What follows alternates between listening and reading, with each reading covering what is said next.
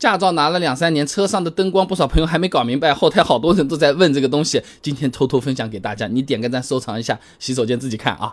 那三分钟给你讲明白。首先，为了方便大家观看呢，我们找了台 SUV 实车演示啊。那灯光开关布局开始说，我们这台车子呢，它的这个灯光总开关它独立出来的，哎，做成了一个旋钮和按键状，放在方向盘的左下方。一般德系和美系车都喜欢这么干，日系车呢不太一样，它喜欢把这个灯光呢，哎，是总开关集中在方向盘的这个灯光拨杆上，要像这个扭瓶盖一样去扭的，它想省钱嘛，对吧？啊，那像我们这台车子的灯光图标来讲啊，那你第一个像猫脸一样的这个图标，它就代表是扩灯，哎，轮廓的廓啊。第二个呢，像光线线条一样。的图标呢是经常用到的这个大灯，第三个呢看起来有一个像一点丰田的丰，再加个口字的啊。这个就是雾灯了啊，示廓灯呢是很少有人单独用的。其实，在白天或者黄昏这种不需要打开近光灯的情况下，你遇到这些雾霾啊、小雨啊，打开示廓灯啊，能够很好的警示周围的车辆。开车啊，对我们自己也会更加安全啊。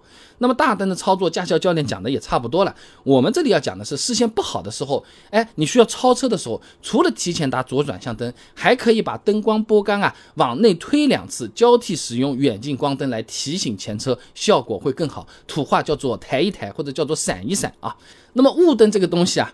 呃，我发现有点严重，有些朋友找都没找到雾灯在哪里，找到了会用的人也不多啊。那即使是遇到了大雾和暴雨，不少人还是习惯先把双闪打开，一害怕就双闪，一看不清就双闪，万能的双闪，什么都是双闪，是不是？其实我们要做的第一步是先打开雾灯啊。那雾灯的打开方式主要三个，那一种呢是视频里面看到的这种按键，一种呢是旋钮，还有一种呢是需要把灯光旋钮往外拉。哎，不清楚的朋友啊，一定记得提前熟悉一下啊。